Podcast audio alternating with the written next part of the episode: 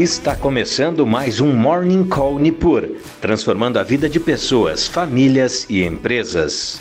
Muito bom dia, meu nome é William e estamos começando mais um Morning Call Nipur com as principais notícias para o dia de hoje.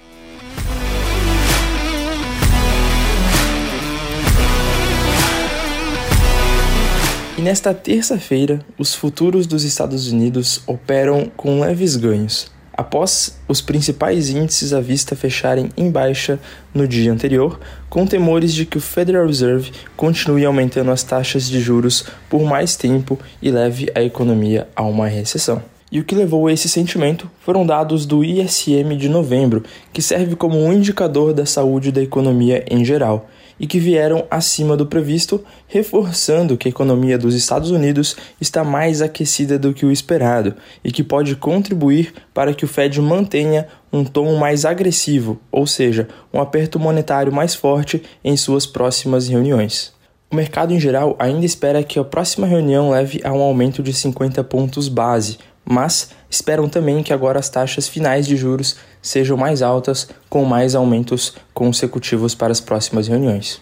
E no Brasil, para o dia de hoje, temos a PEC de transição sendo votada às 9h30 na Comissão de Constituição e Justiça, CCJ, do Senado. Os articuladores dão como certa a alteração para retirar o Bolsa Família do teto, por dois anos e não mais por quatro, como previu o texto inicial, e ainda há uma pressão para que essa flexibilização seja por apenas um ano.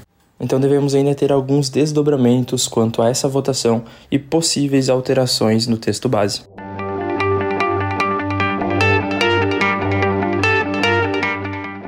Passando então por desempenhos de bolsas mundiais, temos os Estados Unidos operando com seus futuros em leve alta, de aproximadamente 0,2%.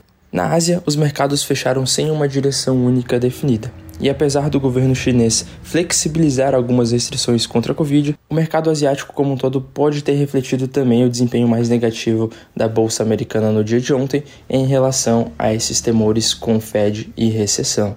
Então os mercados fecharam sem uma direção única definida e tendo desempenho entre mais 0,24 e menos 1% nos seus principais índices. E na Europa, os mercados operam próximo da estabilidade, refletindo também esses maiores temores do mercado mundial quanto a juros e inflação novamente.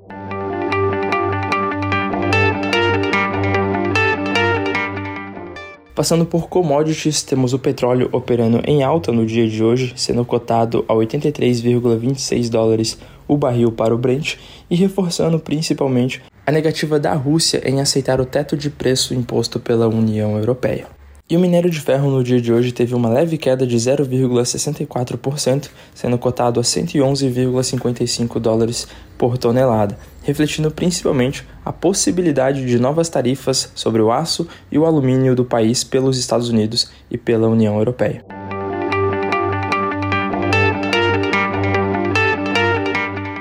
E no radar corporativo temos a Eletrobras informando que submeterá os acionistas titulares de ações ordinárias da companhia uma proposta para uma Assembleia Geral Extraordinária, onde a administração propõe o resgate da totalidade das ações PNA pelo valor de R$ 48,45 por papel e, consequentemente, o cancelamento das ações resgatadas sem a redução do capital social da empresa. E a companhia aérea Gol divulgou dados operacionais referentes ao mês de novembro.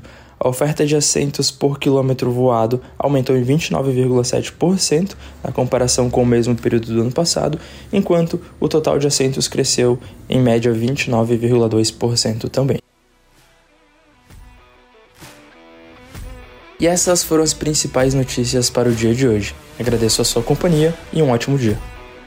Você acompanhou Morning Call Nipur, transformando a vida de pessoas, famílias e empresas.